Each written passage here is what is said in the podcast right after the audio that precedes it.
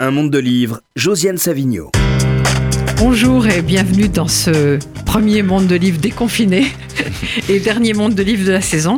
Alors j'ai deux invités, de toute façon j'avais pas le droit à plus encore parce qu'on est encore dans les conditions sanitaires. Donc euh, un jeune homme, Nathan Dever, 22 ans, qui a publié un premier roman qu'on aime beaucoup ici. Il est d'ailleurs déjà, déjà venu à RCJ en parler, mais c'est toujours bien d'encourager deux fois les gens qui ont, qui ont, du talent. Et puis mon complice de souvent. Ah, j'ai eu peur que ce soit un vieil homme, après jeune homme. Mon complice de souvent, Vincent Roy, qui n'est pas un vieil, vieil homme, mais euh, qui euh, se trouve avoir aussi beaucoup aimé euh, le livre de Nathan Dever, que je vais montrer, qui s'appelle Ciel et Terre, et dont il a fait sa chronique. Ah, je vais le montrer avec la bande. Moi, je suis allergique aux bandes, tout le monde le sait ici. et dont il a fait sa chronique dans l'Humanité Dimanche récemment, une chronique extrêmement élogieuse. On va en parler. Avant ça, je voudrais vous dire quelques petites choses. La première chose, c'est que je voudrais rendre un petit hommage à un homme qui est mort hier, qui s'appelle Marc Fumaroli, parce que je pense que même si on ne partageait pas les positions conservatrices en matière de culture de Marc Fumaroli, c'était un homme de grande culture, on en manque, n'est-ce pas? Et euh, il, a écrit, il a écrit des livres majeurs, notamment son livre sur La Fontaine et son livre sur Chateaubriand. Donc voilà, il est mort, il avait 88 ans, ancien ancien professeur au Collège de France. Il faut relire Le poète et le roi, oui. Voilà. Jean de La Fontaine. Alors, à part ça, quelques autres petites choses. Le numéro de l'Arche est sorti, il s'appelle Le jour d'après, donc vous comprendrez tous de quoi il s'agit. Je voudrais aussi montrer un numéro spécial de l'humanité sur Elsa Triolet. Euh, pour les 50 ans de sa mort. Alors Elsa Triolet, elle a été finalement assez éclipsée par l'énorme ombre d'Aragon. Je dois avouer que moi-même, euh, peut-être un peu énervée par le fait qu'Aragon l'a tellement glorifiée comme si elle était à sa hauteur, ce qui n'est quand même pas tout à fait le cas à mes yeux. Mais du coup, elle mérite quand même qu'on s'intéresse à elle. Elle était aussi traductrice. Il y a un texte inédit très intéressant. Pourquoi, pourquoi j'écris de 1959. Donc je vous recommande vraiment ce, ce hors-série. Oui, très belle, de très belles photos. Il y a de très belles photos, de très beaux documents. Voilà, donc euh, c'était ça. Et puis, un livre dont j'aurais voulu inviter l'auteur soit aujourd'hui, soit pendant le confinement, mais il fallait choisir.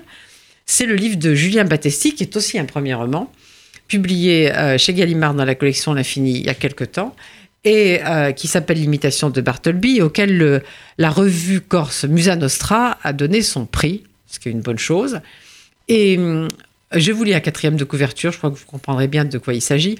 Le 29 juillet 2010 à Zurich, Michel Kos, théoricienne féministe et traductrice, a choisi de dénaître en mourant par suicide assisté le jour de son anniversaire. Se pourrait-il qu'existe un lien entre sa mort et celle du personnage du livre Bartleby le scribe qu'elle avait traduit en français? Telle est la question qui travaille le narrateur, un étudiant en théologie qui commence à bien connaître les évangiles, où il a lu cette phrase Cherchez et vous trouverez. C'est un livre très bien écrit, je trouve, très, très, assez subtil, très subtil même.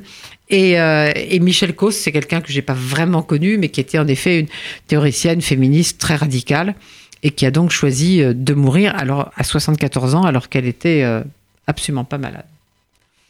Donc, après toutes ces bonnes paroles, nous allons passer à Nathan Dever. Cher Vincent. Oui. Oui, euh, écoutez, moi, je, je, bon, quand on fait de la critique littéraire, on reçoit évidemment beaucoup de livres, on en lit beaucoup, et euh, moi, je suis D'abord, on va en parler après avec les, les faits de, de, Philippe Roth. oui, j'avais oublié de dire ça. Oui. Que, en fait, parce que ça n'étonnera personne, évidemment, que je veuille qu'on parle de la nouvelle traduction par José Camoun des faits de Philippe Roth, sous-titré Autobiographie d'un romancier. Euh, livre qui n'était plus disponible chez Gallimard tellement il avait été mal traduit et qui est heureusement très bien retraduit par José Camus. Donc on va en parler. Et si on a encore un peu de temps, on dira quelques mots de livres, Des livres de la de rentrée. La rentrée. Voilà. Oui, alors pour ce qui est de Nathan Dever, je disais, oui, on reçoit, quand on est critique, on reçoit évidemment beaucoup de livres. Et moi, ce qui m'intéresse, enfin ce qui fait que je vais m'intéresser particulièrement à un livre, encore bien davantage si je ne connais pas l'auteur, c'est-à-dire si j'ai pas traité ses autres livres, c'est d'abord le style. Et j'ai été absolument frappé, je le dis d'ailleurs dans, ma, dans euh, cette chronique, euh, j'ai été frappé par le style euh, de, de Nathan, parce que là j'ai trouvé vraiment que il y avait pour un jeune homme qui avait 22 ans, immédiatement un ton, un univers. voilà, je vous lis les premières phrases pour que chacun sache de quoi nous parlons. Ce matin, le soleil semble sortir du sol, c'est à se demander s'il ne vient pas d'en bas, huileux. Il perle sur la chaussée, ses gouttes ruissellent à même la terre. Dans d'intenses flaques de lumière, il s'étale sous nos pieds, presque dégoulinant. Encore engourdi, ses rayons pétillent en silence, suintant par petits bouillons clairs, et lui, le voilà qui s'écoule lentement, dans une grande indolence. On croirait presque, à bien le regarder, que son reflet le précède. Oui, c'est cela. Aujourd'hui, le soleil se réverbère. Avant d'exister, les odeurs de la vie se réveillent avec lui, prêtes à s'élever au fil des heures jusqu'à embrasser l'air. Voilà. Voilà un type, me suis-je dit, qui écrit à l'oreille. Je me trompe ou pas? Non, j'écris vraiment à l'oreille, dans, tous les sens du terme, au sens aussi où j'écoute euh, énormément de musique. Alors, j'écris pas forcément en écoutant en même temps de la musique, mais euh, j'estime en effet que qu'écrire, c'est vraiment une démarche euh, profondément musicale. Ça se sent immédiatement. Pour moi, quelques, quelques notes comme ça, je vois tout de suite quoi, ce qui vous se Vous relisez à haute voix? Pas tellement, non. Alors, euh, ce roman, je l'ai écrit pour tout dire. Je l'ai écrit plusieurs fois, mais la dernière version, je l'écrivais, je me mettais, je crois, vers 17h, jusqu'à 5-6 heures du matin. Je buvais beaucoup d'alcool et je me relisais au café le matin. Et donc, ce qui crée un, un, décalage entre, euh, entre l'ivresse qui pouvait donner le meilleur comme le pire et un peu l'austérité, euh, le recul. Parfois, euh, quand je, prenais du café donc le matin, je me disais oh, ça c'était quand même bien ce que j'ai trouvé. Et euh, parfois, au contraire, je pouvais être étonné par ce que j'avais. Et vous n'avez jamais été malade? Non, ça c'est non. Moi, je voulais vous poser une question qui est pas sur le livre directement et, qui n'implique pas de, vous une révélation, mais vous avez choisi un pseudonyme et moi, ça m'intéresse beaucoup. Je voudrais rappeler ce livre de, Nicole Lapierre qui s'appelle euh, Changer de nom chez Stock en 1995, mm. qui m'a beaucoup intéressé. Et, euh, qu'est-ce que c'est le, le pseudonyme? Ça correspond à quoi pour vous? Ça correspond d'abord au fait que je n'aime pas les noms de famille. Les noms de famille, euh, sans être trop caricatural, c'est apparu en France entre, vraiment entre le XIe et le XIIe siècle, quand il y a eu une explosion démographique, la population française a presque doublé en un siècle, et du coup il y avait plein de gens qui avaient les mêmes prénoms, on a trouvé des noms très vite. Elle va vite, parce que le type qui habitait près du pont, on l'appelait Dupont, le type qui était gros, on l'appelait le gros, etc. Moi, mon nom de famille, le, mon vrai, c'est Nakash. Et Nakash, en arabe, ça désigne le sculpteur de métaux. Alors, je ne me sens ni fasciné par la sculpture, ni fasciné par les métaux, et je voyais pas pourquoi. De fait, euh, je, me reconnaissais dans ce nom. Je précise une chose, c'est que par contre, j'aime beaucoup. Il n'y a, évidemment aucun problème avec ma famille. Quand je dis cela, c'est pas pas contre ma famille que j'ai, c'est contre mon nom de famille. J'aime beaucoup mon prénom parce qu'il a une ambiguïté. En hébreu, euh, Nathan, ça veut dire il a donné. Et donc, on ne sait pas si ça veut dire si je suis bienveillant ou généreux parce que j'ai donné, je vais encore donner, ou si c'est au contraire, il a donné au passé, et il y a cette ambiguïté que j'aime bien. Et autre chose que je, que je voulais dire, c'est que ce nom, de verre, c'est pas moi qui l'ai trouvé, c'est ma mère. Et ça, c'est assez drôle parce que c'est, je cherchais un pseudonyme, j'hésitais entre plusieurs. Puis un soir, elle m'appelle et elle me dit euh, Devers. Et je me suis tout de suite dit Mais Devers, c'est moi. Comme ça. C'était, c'était donc c'est très particulier. C'est comme un deuxième prénom. C'est un nom qu'elle a fabriqué ou, Non, elle y a pensé comme ça. Ah et, alors pourquoi j'aime ce nom? Parce que Devers, c'est from tout. C'est de, mhm. depuis vers quelque part d'autre. C'est un peu un nom de, la condition humaine. On sait d'où on part, on sait pas du tout où on va aller. Mais en tout cas, ce qu'on sait, c'est qu'on est entre deux, deux points. Vincent, ça vous intéresse les pseudonymes aussi? Oui, ça m'intéresse plutôt. oui, on, sait d'où on part, on ne sait pas où on va. Euh, c'est un peu, c'est un peu ce qui se passe pour euh, euh, le narrateur de ce livre. Hein, il va louer un appartement devant le cimetière d'Auteuil, je crois que c'est ça, hein, devant le cimetière d'Auteuil, et, à partir de là s'engage une assez belle réflexion sur le temps. Oui. Alors, est-ce que vous pouvez nous en dire plus là-dessus? Qu'est-ce qui vous captive dans le temps? Dans le temps, ce qui me captive, ce que j'ai essayé de faire dans, ce roman par rapport à la question du temps, c'est qu'il emménage euh, face à un cimetière. Et donc la, grande question de savoir ce qu'il y a après la mort, moi ce qui m'a intéressé, c'était pas tellement du tout de savoir ce qu'il y a après la mort en dehors du monde, s'il y aurait un autre monde ou quelque chose comme ça, mais ce qu'il y a après la mort euh, au sein même du monde. Et en l'occurrence, de manière euh, très très prosaïque, après la mort d'un individu au sein du monde, il y a des tombes qui sont euh, parfois abandonnés, qui sont parfois vénérés de manière plus ou moins authentique, avec des, signes, des, petites phrases, des, fleurs qui ressemblent plus ou moins aux défunts. Et puis il y a aussi des, souvenirs, une forme d'héritage. Il y a une scène où je décris dans, mon roman un, enterrement d'un vieux monsieur, et j'essaye de montrer comment les, valeurs, entre guillemets, les maximes de ce, vieux monsieur, notamment le fait de son rapport aux amis, aux ennemis, etc. Comment ces, principes-là se détériorent d'une génération à l'autre et à la fin, on n'en reste plus rien, sinon euh, le fait de dire que les amis, c'est mieux que les ennemis. Et puis, il reste aussi la mort, ça peut être aussi la mort, euh, non pas biologique, euh, celle de la mort du corps, mais ça peut être aussi la rupture amoureuse. Oui. Et donc là, il y a cette hantise d'une mon narrateur à une, une, femme qu'il a, qu'il a perdue vraiment euh, longtemps avant. Qui s'appelle Am Qui s'appelle Alma. Alma, oui, c'est vrai. mais oui, non, mais c'est pour ça que le. Et qu'il va essayer de retrouver. Oui. Qu'il va essayer de retrouver, c'est ça. Et qui laisse en lui, enfin, sa disparition laisse en lui des, des traces, disons. Alors, vous écrivez nos vies, enfin. Euh, là, c'est moi qui l'écris, mais parce que je vous traduis d'une certaine manière. Nos vies ne sont que des saccades dans l'espace du temps. Qu'est-ce que vous voulez dire là? Bah, Ce que je veux dire par là, je, pense que c'est une, chose, euh, euh, c'est que nos, vies, elles sont à la fois extraordinairement euh, riches, extraordinairement longues d'un point de vue temporel, mais que si on essaye de s'excentrer hors de soi-même, et je pense que c'est un peu ce que j'ai essayé de faire dans mon roman, c'est-à-dire depuis une première personne, sortir totalement non pas du jeu, parce que le jeu est incarné, mais de, ce qui constitue un individu, détruire ce qui constitue euh, une existence humaine dans son identité. Et si on en sort, eh ben, il en reste absolument, non pas rien, mais un, tout petit quelque chose, qui est presque encore pire que rien. Presque on préférerait peut-être se dire je ne suis rien. Non, je suis vraiment une minuscule saccade dans, dans l'espace du temps. Oui. Alors votre, votre narrateur, euh, qui était un fumeur invétéré, décide de ne plus fumer, de devenir sain, faire de la muscu, etc. Mais moi, je vais quand même lire quelque chose sur la cigarette, non pas pour me conforter dans mes passions déconseillées, mais parce que je trouve ça tellement bien écrit. Il me reste encore un paquet de Marlboro Advance Blue que j'étais allé chercher à l'autre bout de Paris.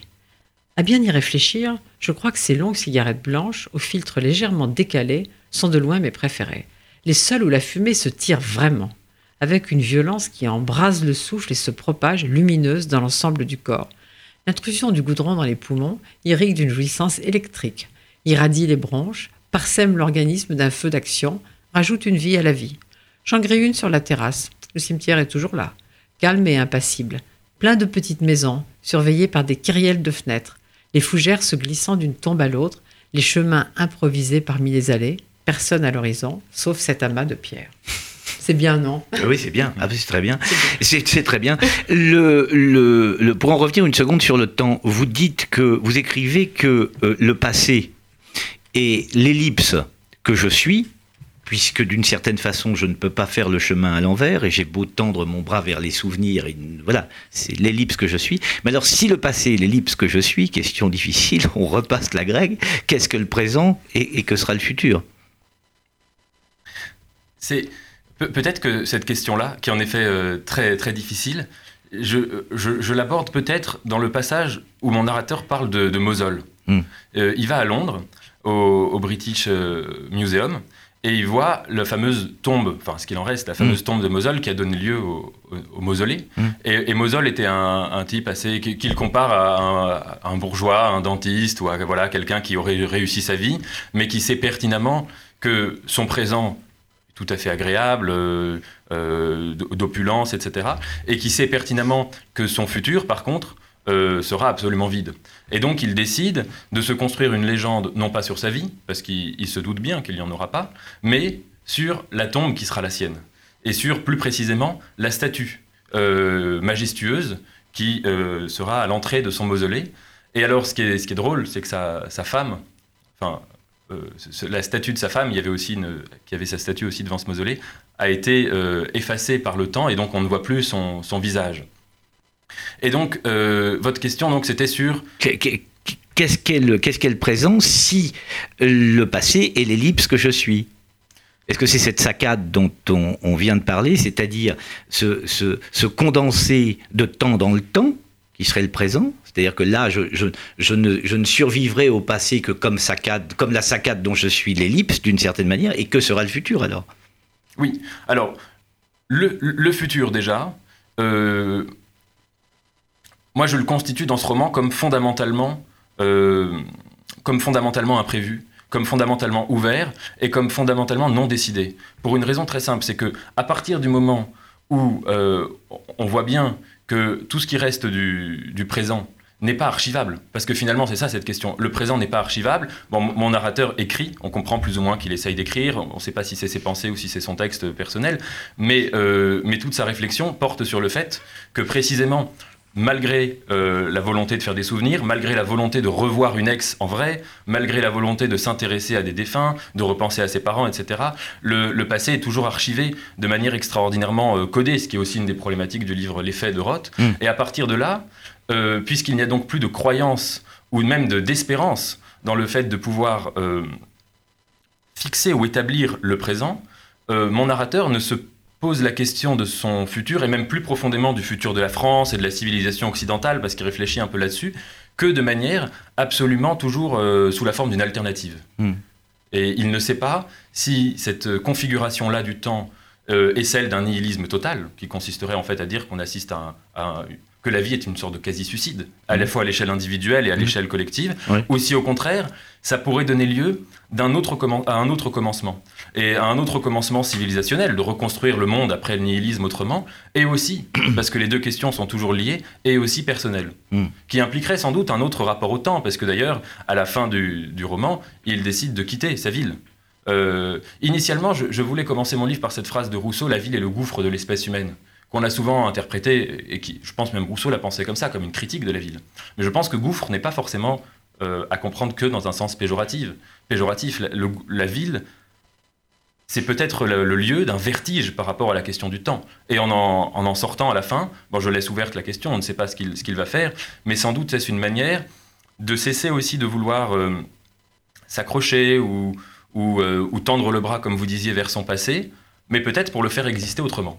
Mais est-ce que ça, c'est pas typiquement euh, une idée Moi, je vous suis parfaitement dans ce que vous dites, mais enfin, soyons réalistes pour ceux qui nous écoutent. Enfin, réalistes, c'est pas le bon mot, mais est-ce que c'est pas typiquement une idée d'écrivain? Je m'explique. Euh, je crois qu'on peut faire. Euh, vous citiez cette phrase de Rousseau là précisément, et c'est encore vous citez une phrase d'écrivain. est-ce que est-ce qu'on peut pas faire de sa vie une œuvre? Est-ce que le rapport au temps dont vous parliez n'est pas commandé par votre rapport au livre ou plus directement votre rapport à l'écriture. Parce que moi je pense qu'on peut tout à fait faire de sa vie une œuvre sans écrire et que c'est lorsqu'on est écrivain qu'on considère le passé, que vous que vous venez de, dont vous venez de dire qu'il est codé, que on ne voit le passé que comme l'ellipse de ce que nous sommes. Je pense qu'un type qui a fait de sa vie une œuvre, ses enfants, la maison qu'il a construite, enfin que sais-je encore, les voyages qu'il a fait avec la femme qu'il aime, etc., tout ça n'est pas codé pour lui. C'est extrêmement réel. Et ça me fait penser à cette phrase de Céline, on écrit parce qu'on n'a pas su vivre. Est-ce que c'est pas ça le problème? Est-ce que c'est pas pour décoder l'ellipse que je suis qu'on écrit, alors que des tas de gens font de leur vie une œuvre et n'ont absolument pas besoin de décoder l'ellipse dont ils, euh, qu'ils sont, et leur imaginaire leur suffit parfaitement à imaginer leur passé qu'ils connaissent peut-être mieux que vous ou moi. Je vais lire un passage sur la vie, justement, et comme ça, ça va permettre à Nathan de réagir sur les deux. C'est un passage vers la fin du livre. La vie comme un naufrage raté. J'aime bien cette image. Je crois que notre condition peut être ainsi dépeinte. Nous habitons un bateau sans provenance ni destination, titubant dans la nuit, vacillant parmi des vagues menaçantes. Dans son séjour, l'humanité, à garde, s'ennuie profondément.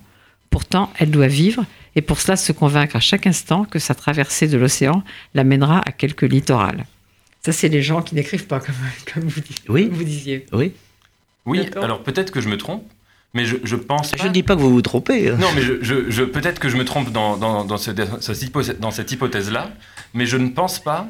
Je pense que le, le rapport, entre guillemets, avec mille guillemets, hein, mais de l'écrivain à la vie, est peut-être une configuration juste précise, mais à mon avis, d'une tension ou d'une angoisse qui peut s'exprimer de, de, diverses manières. Euh, je ne veux pas être caricatural sur le, sur le sentiment religieux, mais peut-être que dans le sentiment religieux, il peut y avoir aussi une, une forme de vouloir euh, avoir une, une rétention du passé à l'égard de l'ellipse que, que, nous sommes, que ce soit dans la croyance, euh, dans le fait que tous les événements qu'on vit euh, auront leur portée ou leurs conséquences ou donneront lieu à une sorte d'existence en miroir dans un, dans un paradis ou dans un après-mort, ou que ce soit dans, même dans l'expérience de la, de prière qui consiste à, à, faire en sorte presque que Dieu soit le, témoin ou le, le, celui qui va archiver chaque, chose qui se passe dans une journée. Et puis, plus, précis, plus, enfin, de, manière plus, plus générale, en dehors de cela, quand même, quand il décrit les tombes, euh, il voit des gens qui ne sont pas euh, spécialement écrivains, mmh. qui sont en train de savoir qu'ils enfin, sont morts même, et qui veulent absolument que sur leur, euh, leur, leur, pierre funéraire, il est mentionné le fait qu'ils aient été euh, docteurs en, médecine, ou qu'ils aient été avocats au barreau de, Toulouse, etc., ou qu'ils ont eu la Légion d'honneur. Est-ce qu'il n'y a pas quand même, ou même de manière plus même affective, le, fait de vouloir rappeler, mettre parfois des photos de couple, rappeler un souvenir, des choses comme ça Vous avez bien visité le cimetière Oui, j'ai bah oui, oui. on n'est pas sûr que ce soit eux qui aient demandé expressément qu'il y ait la photo du couple. C'est souvent les enfants qui font ça, qui mettent les, parents. Oui, c'est vrai. Oui, alors, Nathan Dever, après cette euh, orale de philo à laquelle elle essayait de vous soumettre Vincent je voudrais revenir à des choses plus terre à terre dans Ciel et Terre, parce qu'il y a des choses plus anecdotiques, mais que j'ai adoré, sans doute parce que ça, ça renvoie. C'est que vous êtes comme moi un fan de David Suchet, qui incarne Hercule Poirot dans cette série que j'adore. Donc, tout ça pour dire quand même aux gens qui vont vous lire qu'il y a aussi des choses, il y a, plein de, portes de, de sortie, plein d'humour. Il y a un autre passage que j'aimerais beaucoup lire c'est tout ce que vous dites de la voix. Et moi, comme je suis extrêmement sensible aux voix, je trouve que c'est très très beau ce que vous dites. Alma alors me parlait de sa voix sans malheur. C'est très important une voix. Ça fournit immédiatement un résumé de la biographie. Ce sont les cordes vocales qui se prennent tous les malheurs en pleine figure, qui accusent les coups de l'existence, se font plus graves à la sortie d'une rupture, éreintées sous l'effet du stress, noyées, désarmées, chétives et déficientes quand il y a eu trop d'épreuves. La voix accuse et trahit les mots qu'elle véhicule. Elle est une voiture piégée. Alma me répétait souvent qu'elle n'aimait pas la sienne. Et je comprends pourquoi. C'était une voix vierge, qui restait à construire. Elle dégageait des harmonies pures, dépourvues de toute arrière-pensée. De ses lèvres émanait une musique lumière qui ne disait rien d'elle, sinon qu'elle allait vivre. La voix, c'est. Vous avez raison, la voix, c'est extrêmement important. Ça dit beaucoup de la biographie. Et, euh, et j'ai remarqué que souvent, on s'étonne. Il y a des gens très vieux, comme par exemple quelqu'un que j'aimais beaucoup et dont Vincent Roy, c'est que j'aimais beaucoup, Dominique Rollin. Mm. À 95 ans, elle avait une voix jeune. Sans doute parce qu'elle avait tellement résisté à un certain nombre de choses. Et il y a des gens beaucoup plus jeunes dont on se dit, euh, je n'imaginais pas aussi jeune, il a une voix, il a une voix vieille. Mm. Donc les, voix bougent en fait. Oui, c'est une sorte de, portrait de Dorian Gray. Mm. Ce sont elles qui se prennent tous les, les rides. Il y a des rides de, la voix, il y a des, cicatrices dans, la voix, il y a des blessures. Euh, c'est, oui, je pense que c'est vraiment une, peut-être la chose qu'on peut vraiment absolument pas contrôler dans, son image. Autant on peut se, se, donner l'impression, euh, se rajeunir euh, le visage, ou, donner l'impression qu'on est serein, ou sourire, etc. Mais il y a quelque chose, à mon avis, dans le timbre de la voix, et je parle pas seulement du fait que bon, les fumeurs vont avoir une voix plus grave, ou des choses comme ça, mais à mon avis, il y a, a une forme de de monogramme euh, de l'existence humaine. Soyons simples, c'est une photographie du corps. On se trompe en pensant que c'est la voix qui sort du corps. En réalité, c'est le corps qui sort de la voix. Et en écoutant la voix, vous avez une photographie à l'instant T du corps. Donc, dans le cas, par exemple, de Dominique Rollin, c'est son corps qui était jeune.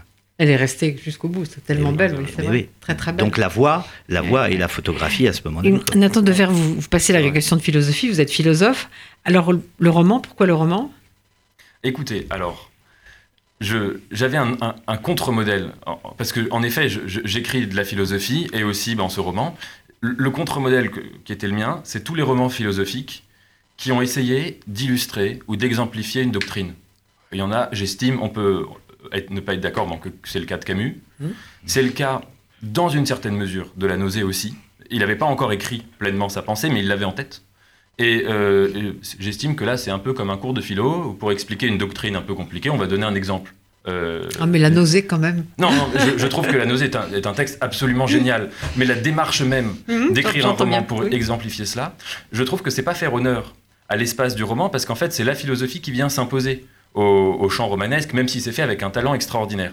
Moi, j'ai essayé de faire en sorte que le roman, il est aussi, d'un point de vue philosophique, sa propre consistance, dans la mesure où c'est lui qui pose les questions. C'est lui qui donne le là en un sens. Et d'ailleurs, mon roman ne tranche absolument pas. C'est pas du tout un roman à thèse. Il n'y a aucune, il y a aucune euh, doctrine, il n'y a rien du tout, à part sur le fait que David Suchet c'est mieux que tel ou tel, tel ou tel autre film policier. Mais sinon, il n'y a pas tellement de, de, de, certitude. La première phrase, un épigraphe, c'est toutes les phrases de ce livre sont des questions, même et même surtout quand elles paraissent affirmatives. Autrement dit, c'est un roman à questions et où j'ai essayé de vraiment de dégager ce champ de possible par rapport à la mort, par rapport à la, à la civilisation occidentale, au nihilisme, à, l'héritage, etc., qui pourrait donner lieu à une appropriation philosophique. Vous avez commencé le deuxième? J'ai une idée du deuxième. je, vais, remontrer avec la, avec la, la bande parce que je conseille vraiment à tout le monde. Vous, vous, faites partie quand même des romans qui ont été un peu abîmés par le confinement. Il devait sortir, il a été reporté, il est sorti après, mais on sait très bien euh, quand on travaille dans l'édition, comme Vincent Roy et, ou comme moi du côté du journalisme, que euh, ce qui sort après le mois de mars, c'est toujours un peu compliqué à poser. Donc euh, j'aimerais bien que à RCJ, on s'intéresse à Ciel et Terre, qui est un très beau roman et qui est très prometteur. C'est souvent un peu bête de dire ça.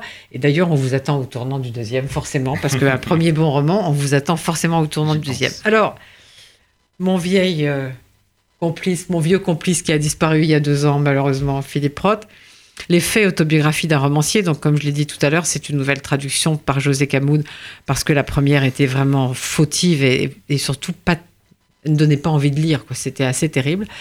Donc, euh, moi, je l'ai lu évidemment plusieurs fois. Vincent, peut-être aussi. Oui, je l'avais lu déjà dans la première. Nathan sans doute pas. Donc, euh, à vous d'abord.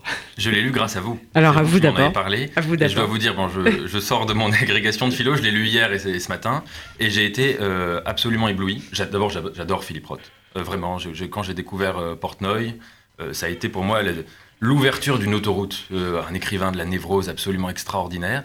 Et ce qui m'a particulièrement frappé euh, dans les faits, c'est la volonté, en fait, d'en revenir aux faits, mais tout en sachant que les faits ne sont jamais donnés immédiatement et qu'il faut toujours passer par ce que les faits ont pu inspirer dans le domaine de l'imaginaire, comme si les faits étaient toujours cryptés, codés, euh, impossibles à, toucher directement. Et en fait, c'est ça que j'ai trouvé fou avec ce dialogue entre, entre, entre Roth et, Zuckerman. Euh, la lettre finale, je ne veux pas trop en dire, mais la lettre finale, elle est. On va en dire un peu quand même. mais en fait, euh, Roth a souvent dit euh, quand j'écris de la fiction, ils disent que c'est de l'autobiographie. Quand j'écris de l'autobiographie, ils pensent que c'est de la fiction. Donc, qu'ils n'ont qu'à décider eux-mêmes, les critiques, les, salauds sans oreilles, les critiques n'ont qu'à décider eux-mêmes ce que c'est. Et, là, il s'est, il s'est bien amusé parce que autobiographie d'un romancier, on a l'impression que vraiment, et en effet, il livre des choses très autobiographiques, comme par exemple la, la relation désastreuse avec sa première femme, sauf que ça, c'est déjà extrêmement bien expliqué dans Ma vie d'homme, mhm. qui lui a valu d'être évidemment taxé de misogyne, comme il le disait à la fin de sa vie, puisque Ma vie d'homme était repris dans la Pléiade. Donc quand je suis allé le voir pour qu'il me parle de, la Pléiade, enfin il était très content d'être dans la Pléiade, et, il m'a dit, euh, euh, mais enfin, euh, c'est pas parce que on a des, rapports épouvantables avec une femme qu'on déteste toutes les femmes. C'est quand même assez stupide de, dire une chose pareille. Donc Vincent Roy, vous avez fait vous aussi votre chronique de l'humanité oui, oui, dimanche oui, sur, sur, les faits. C'est un livre que j'ai beaucoup aimé. Effectivement, il explique de manière très, très simple que bon, il y a les faits qu'on peut écrire à partir de là, mais que pour retrouver les faits précisément, il faut en passer par la fiction. C'est euh, la leçon de, de Philippe Roth. Mais alors j'ai été plus, plus troublé, et je veux un peu vous titiller tous les deux euh, à propos de, de, Roth, parce que moi il y a quelque chose qui me choque beaucoup euh, dans l'œuvre de Roth, c'est que, enfin qui me choque, qui me, qui me, oui, qui m'interpelle en tous les cas, et qui m'intéresse, c'est que il ne précisément, euh, dans son esthétique, il ne s'intéresse pas beaucoup à la forme du roman. Et c'est très criant. Si vous voulez dire que c'est pas un grand styliste, que ça n'est pas Martin Amis, je suis d'accord. Oui, mais il ne s'intéresse pas beaucoup à la forme. Et c'est intéressant parce que j'ai retrouvé, j'ai amené ce matin Parlons au travail, notre livre de Philippe Roth, où il a des conversations avec euh, des écrivains. Et il demande à Kundera, par exemple, le livre du rire et de l'oubli n'est pas nommé roman, et pourtant, au fil du texte, vous déclarez Ce livre est un roman sous forme de variation. Alors, roman ou pas roman? Et là, on voit d'une certaine, façon Roth un peu perdu. Kundera lui répond Selon un jugement esthétique qui m'est tout à fait personnel, c'est bien un roman, mais je n'ai pas l'intention d'imposer cette opinion à qui que ce soit. La forme romanesque autorise une énorme liberté. On aurait tort de considérer une certaine structure stéréotypée comme l'essence inviolable du roman. Et Roth lui répond Pourtant, il doit bien y avoir à coup sûr quelque chose qui fait que le roman est un roman. Là, je vois l'une des limites de Roth, et qui limite donc sa liberté. Et Kundera lui répond, un roman, c'est une longue prose synthétique basée sur un jeu avec des personnages inventés. Voilà les seules limites. Par le mot synthétique, je veux dire que le romancier saisit son sujet sous tous les angles d'une façon aussi complète que possible. Essai ironique, récit romanesque, fragments autobiographiques, faits historiques, envolés dans la fantaisie, la force synthétique du roman en fait un tout comme si c'était des voix de la musique polyphonique. L'unité du livre ne provient pas nécessairement d'une intrigue, elle peut venir de son thème. Dans mon dernier livre, il y a deux thèmes trames, le rire et l'oubli. Et je pense que, d'une certaine façon, Roth est un homme d'intrigue et pas un homme de thème. Mais la question, c'est qu'en effet, je crois qu'il n'était pas. Je vous laisse euh, décider de, Non, non, mes, de mes Non, mais divagations. hein. je- Vincent Roy, je, je partage votre opinion sur un certain nombre de choses. Et il y a cette phrase de Kundera que j'aime beaucoup, qui est euh, Le roman est le lieu de l'absolue liberté. Oui. Je pense que Roth ne pensait pas ça. Oui. Et on a eu des discussions, parce qu'il il y avait toujours chez lui, comme on le voit d'ailleurs dans les faits, il y a toujours une part de jeu quand même. Oui. Euh, Quand il me. je- on avait ce, ce conflit sur Pastoral américaine, qui n'est pas mon livre préféré. Et il me disait que je pensais que c'était un livre trop réaliste, mais qu'il était un grand romancier réaliste. Je lui ai dit, je pense pas qu'on ait exactement la même définition du réalisme, vous et moi. Mm. Donc il y avait toujours ce jeu quand même chez lui. Mais cela dit, c'est vrai que euh, il, il pensait que euh, une intrigue enferme, en- d'une certaine Mm. manière. Oui, oui, oui, voilà. Moi, moi, je, me, je me souviens quand j'avais lu euh, J'ai épousé un communiste. Mm. Oui. J'avais été assez frappé par une chose, c'est que pendant toute la longueur du roman, il s'interdisait plus ou moins toute métaphore euh, audacieuse, extraordinairement euh, originale, etc. Et qu'une fois que l'intrigue était finie, le narrateur euh, allait, je crois, sur une pelouse et regardait le ciel. Et alors là, il y avait une métaphore, mais vraiment dans la dernière page, extraordinaire sur le ciel, les étoiles comme cerveau du temps, enfin quelque chose comme ça. Et je m'étais dit, ça donne un peu l'impression qu'une fois qu'il en a vraiment fini, pour le coup, avec les faits, avec leur succession, avec leur méticulosité, c'est là qu'il se permet euh, de, un, un- un travail de, de, de, de métaphore, d'invention euh, stylistique, etc. Et, et on- je trouvais aussi que dans, dans les faits, plus on avançait, plus on finissait, et plus notamment la, la- la question de la place de l'imagination était, était exprimée euh, avec une grande, presque dans une sorte de danse stylistique à la fin. Je crois qu'il y avait une phrase sur le fait que Roth voulait désimaginer Mm. sa vie, etc. Voilà. Mais alors, Nathan Dever, c'est très drôle que vous parliez de J'ai épousé un communiste. Donc, je lui avais toujours dit qu'il fallait garder le titre I'm married a communist. Parce que je lui ai dit I'm married a communist, c'est extraordinaire aux États-Unis. J'ai épousé un communiste en France, c'est arrivé à tout le monde quasiment. Oui, oui, c'est vrai.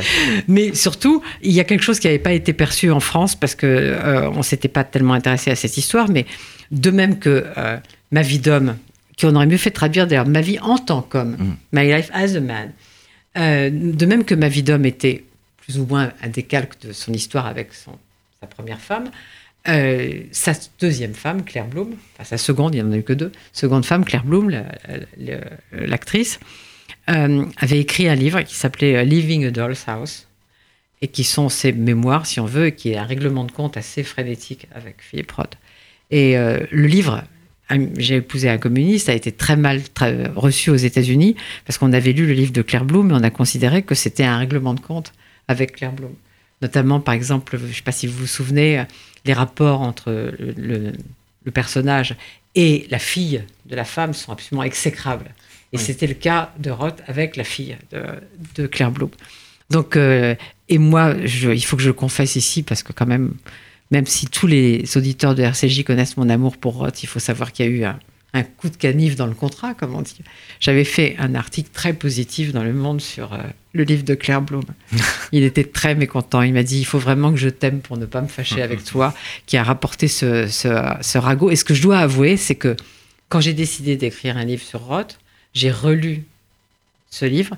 Et la première fois, j'avais été touchée par euh, une espèce de, comment vous dire, euh, des- pas de désamour, mais de dépit amoureux, de désespoir amoureux. Et la deuxième, à la deuxième lecture, je me suis dit, mais il a raison. Quand on a vécu avec un homme si longtemps, on raconte pas qu'il s'est caché sous le lit pour pleurer parce qu'il est déprimé. On raconte pas qu'on va ensemble chez le psy pour déballer tout. C'est pas possible. Il, a- il avait raison. Il Mhm. avait raison. Mais de- pour reprendre ce que disait euh, Nathan à l'instant, moi je, suis absolument d'accord avec vous. Là où j'aime le plus Roth, c'est quand euh, il, s'écarte d'une certaine façon de son intrigue. Je pense à des passages entiers de, euh, de La bête qui meurt, d'autres de euh, d'Exit le fantôme, euh, etc. Et où il nous parle effectivement soit de, de littérature, enfin de ses préoccupations. Et là, il est un petit peu à côté de l'intrigue. Il est carrément à côté des faits. Et, là, ça donne des pages absolument merveilleuses qui en, font, à mon sens, euh, euh, un, un très grand écrivain. Voilà, là. Dans, dans Opération Shylock, qui est un de mes, Oui. livres, un de mes livres préférés, c'est ça en permanence. Le procès Voilà. de Manioc, les his- histoires à propos de Céline, etc. Il y a sans arrêt des, des digressions, des manières, Voilà. un retour sur soi quand, quand il découvre le faux Philippe Roth en train de se masturber. Il dit Mm. attention, ça c'est mon rôle. hein. Ça va comme ça. Et euh, non, ce que j'aime beaucoup dans les faits, c'est ce, ce jeu avec Zuckerman. Bien sûr. évidemment. Donc, comme le disait Nathan Devers tout à l'heure, d'abord il écrit à Zuckerman pour lui dire que les faits d'habitude c'était des petites choses éparses dans les carnets et qu'il va euh, finalement mettre ça de manière un peu plus formelle et raconter un peu des choses, des choses de sa vie, des choses de la vie. Et c'est curieux parce que il a écrit Autobiographie d'un romancier, mais pour moi, le seul livre vraiment de non-fiction et de, de souvenirs de Philippe Roth, c'est Patrimoine. C'est l'accompagnement de son, de son père Mm. vers, vers la fin. C'est pas celui-là qui est un pas jeu celui-là. qui est un jeu aussi sur l'autobiographie, un renvoi à ma vie d'homme, un jeu avec tout ça. Et, euh, il y, a- il y a des choses qui m'ont fait rire quand il raconte que, euh, il a, après qu'il a rompu avec sa, première femme, euh, que ses parents ont fait un dîner et euh, qu'ils se sont félicités de ça. Et il dit Je crois que mon père aurait préféré que je vive avec un kangourou plutôt, plutôt qu'avec cette femme. Et à la fin, comme vous le disiez, Nathan Dever, à la fin, Nathan Zuckerman prend la parole. Et alors, c'est une sorte de réquisitoire. Ah, même, total. Vincent Roy? Total, total. C'est d'ailleurs ce qui, c'est, c'est la partie du livre qui est merveilleuse. Enfin, c'est quand le double de l'écrivain euh, euh, répond à l'écrivain lui-même. Et là, là, c'est tout à fait à la fois savoureux. C'est très bien la, la nouvelle traduction là est formidable.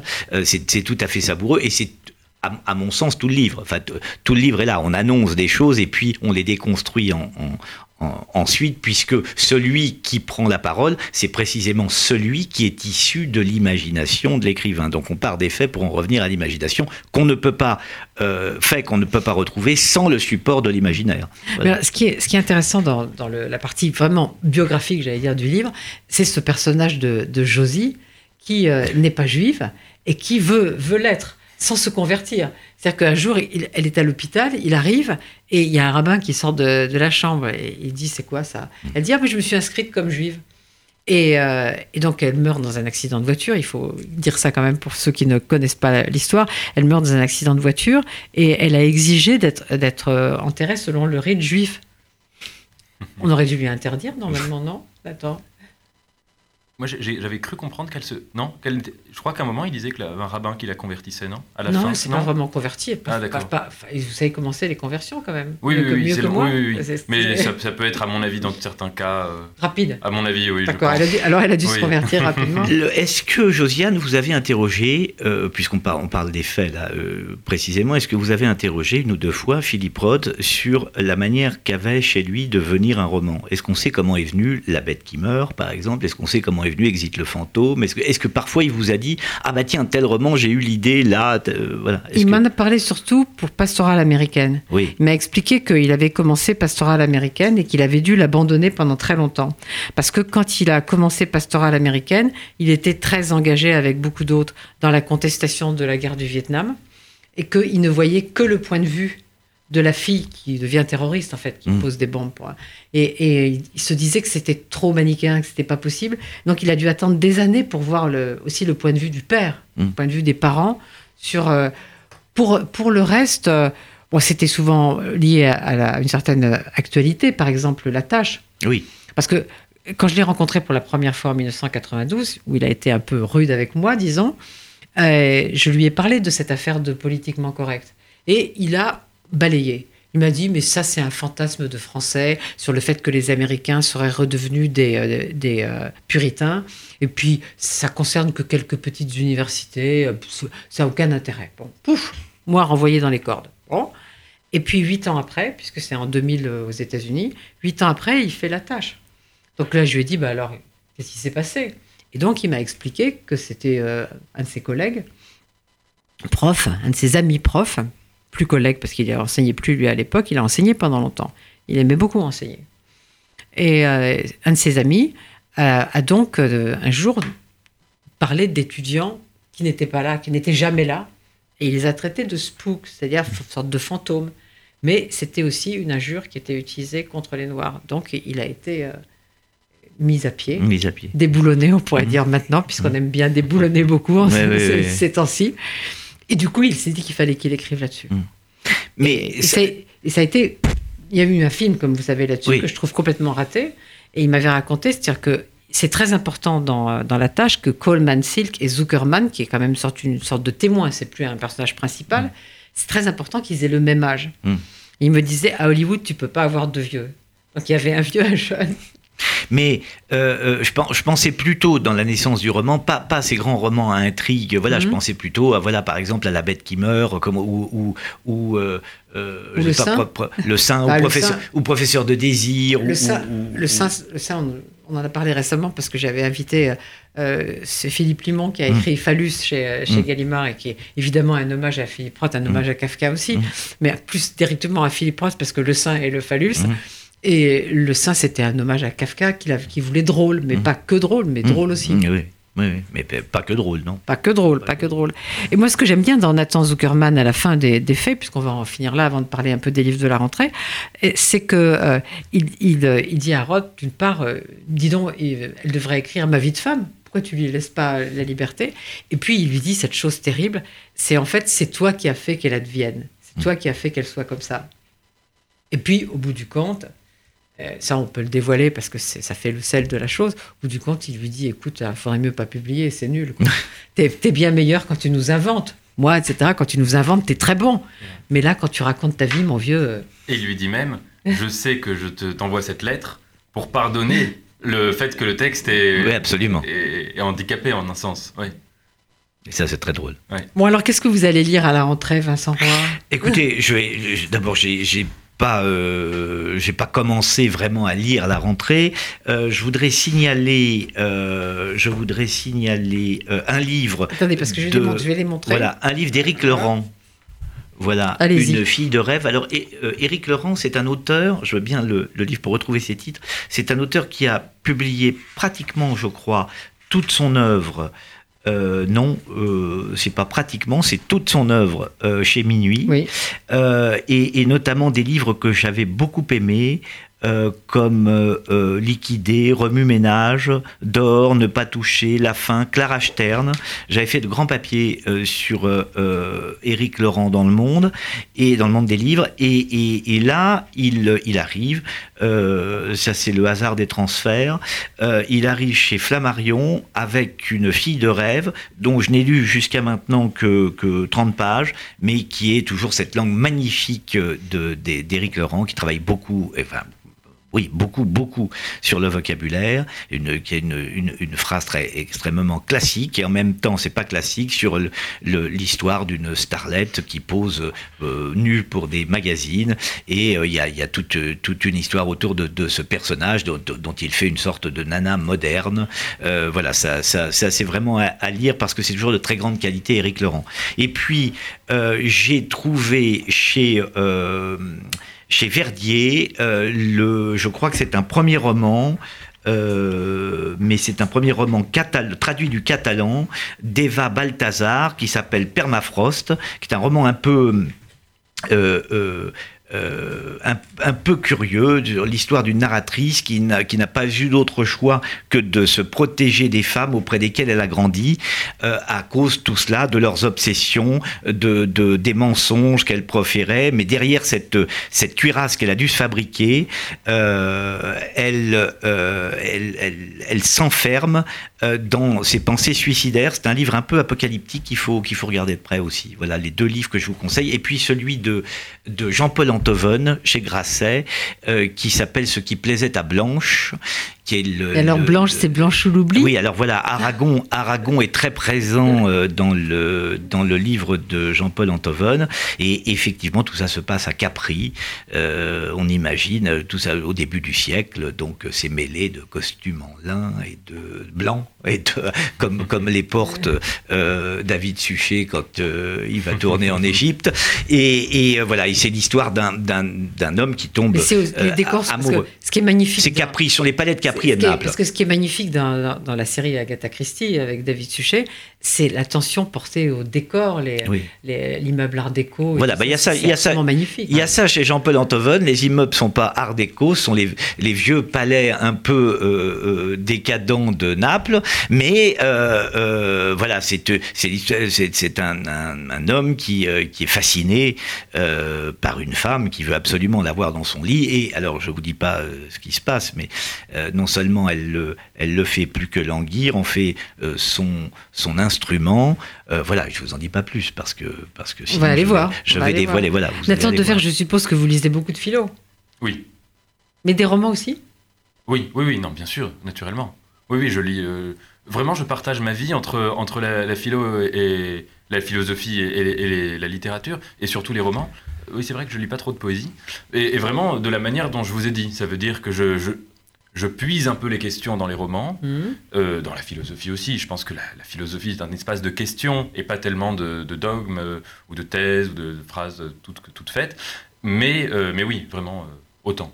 Et alors les écrivains que vous aimez bien, certains, enfin on va pas faire toute une liste, mais comme ça, euh, en France, à l'étranger, on a dit Philippe Roth, bon ça je pense que vous aimez bien. Oui, alors oui, vraiment. Euh, bon, en France, il faut, je le dis, mais euh, Proust et Céline, vraiment autant. Et Paul Morand, qui est le seul point. Ah. commun entre les deux, parce que c'est Mhm. l'héritier de l'un et le maître de Mhm. l'autre.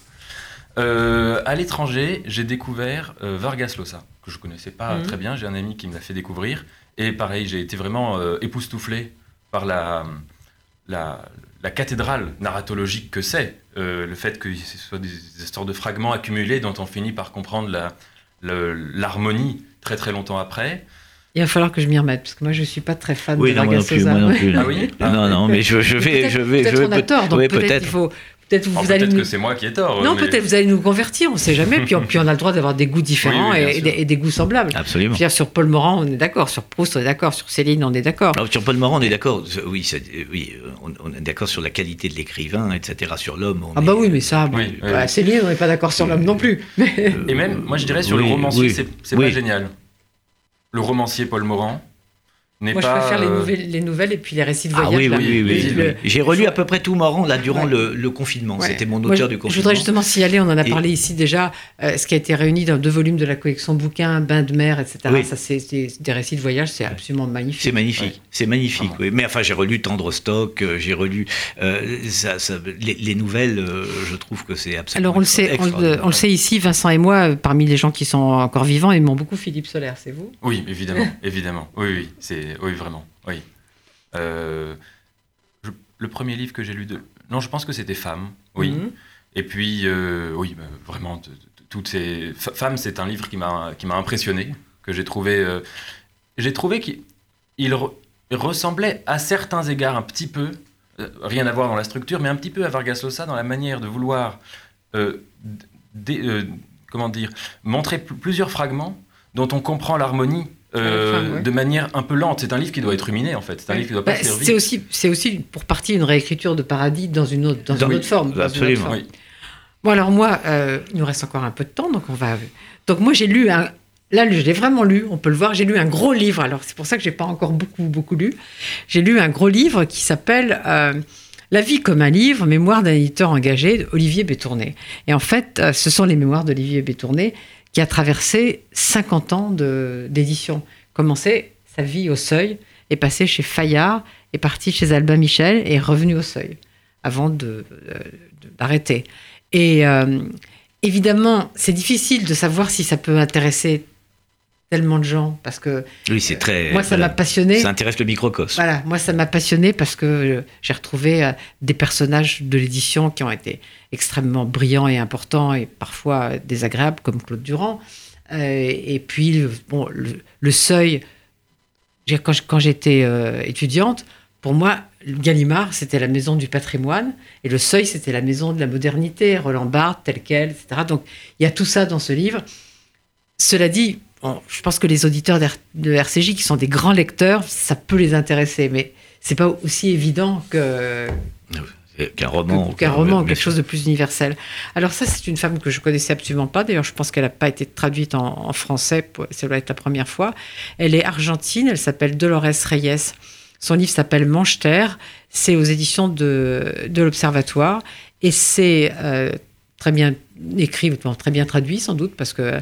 Et c'est l'histoire d'une femme un peu sorcière. C'est vraiment beau. Et puis, alors, il y a Déborah Lévy qui est très assez peu connue en, assez peu connue en France, qui est une femme très intéressante, qui est britannique, née en Afrique du Sud, et qui s'est d'abord fait connaître euh, en Grande-Bretagne par le fait qu'elle elle a écrit beaucoup de, pièces de théâtre, elle est une dramaturge, et elle a écrit, alors là c'est un roman que je n'ai pas lu, hein, c'est un roman, mais ça surtout ça m'intéresse beaucoup, je n'ai pas lu, mais c'est une autobiographie.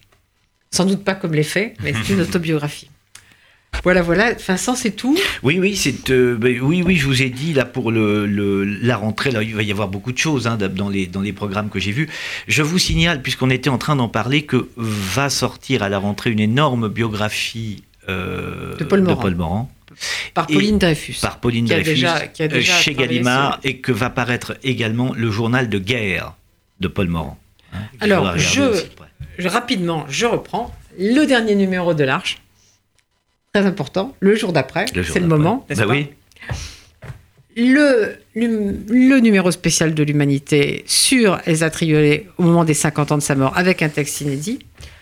Le Julien Battesti l'imitation de Bartleby qui a eu le prix Musa Nostra, l'effet de Philippe Roth, ça, qui reviennent, mais connus déjà. Et Retraduit. et puis, et puis, et puis l'excellent roman. L'excellent roman, premier roman, qu'il faut vraiment lire cet été. Il y aura interrogation écrite à la rentrée. À la rentrée, oui, absolument. De Nathan Dever, Ciel et Terre, et on attend le deuxième roman. Et maintenant, c'est bientôt le journal de Paul-Henriette Lévy, avec deux invités. D'un côté, Florence Berthoud, la mère du cinquième, d'un autre côté, Alain Minck pour son nouveau livre.